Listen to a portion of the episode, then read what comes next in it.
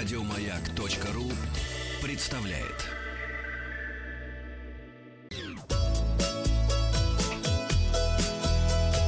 Овна любишь?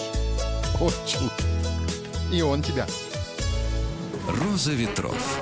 Здравствуйте, с вами Павел Картаев. Это передача для ОВНА. Сначала результаты опроса. Я спросил вас, кто, по вашим наблюдениям, демонстрирует ужасное поведение на отдыхе, другими словами, превращается в ОВНА.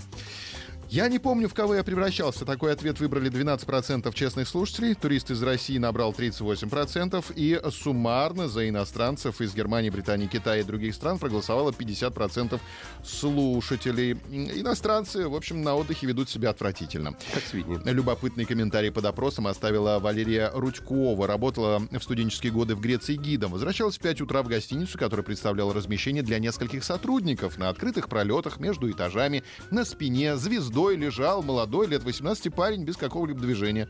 Я очень испугалась, подумала, вдруг упал, ударился, остановилась, присела, попыталась дыхание услышать, начала аккуратно за плечо его шевелиться словами «Hey, how are you? Are you okay? Do you need my help?» «Эй, как ты? Ты в порядке? Тебе нужна помощь?»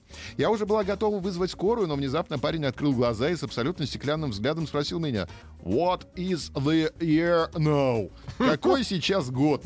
Оказался пьяный англичанин, не дошел до номера после вечеринки. Англичане в тот сезон самые оторванные были подростки от 16 до 25. На фоне них выпивающие русские туристы, безобидные дети. Это правда. Давайте пос- по- посмотрим, сколько стоит билет Москва-Салоники-Москва. На данный момент 8085 рублей туда-обратно вылет послезавтра. Отлично. Переходим к новостям туризма. Слушайте внимательно, одна новость у нас шуточная. А, Кто отгадает первым, тот получит тур в Лахденпохью. Авиакомпания «Победа» запустила собственный онлайн-сервис по продаже туров. Система динамического пакетирования туров называется «Победа Travel». Широкий выбор маршрутов компании огромное количество объектов размещения без наценок и комиссий посредников гарантирует наличие туров по низким ценам.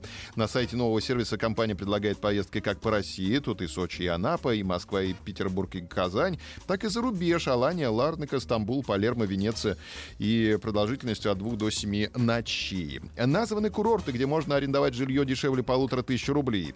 Самым бюджетным курортом России для отдыха в майские праздники стали Саки, Республика Крым, где стоимость аренды жилья в сутки начинается от 1100. На втором месте Ейск с показателем 1400, Кисловодск, та же сумма. Замкнули пятерку Новороссийск, Краснодарский край 1100 и Керчь 1400 рублей. Кремлевские куранты заменят на электронные часы перед новым 2020 годом. Механические часы на Спасской башне заменят на электронные, чтобы осовременить внешний вид старинной крепости и сделать ход времени главных часов точнее. Механические части курантов будут проданы с аукциона, а вырученные средства поступят на счет беспризорникам Золотого кольца России. Фестиваль «Корюшки» пройдет на Чукотке в апреле. Ожидается, что в соревновательной части фестиваля примут участие порядка 300 рыбаков.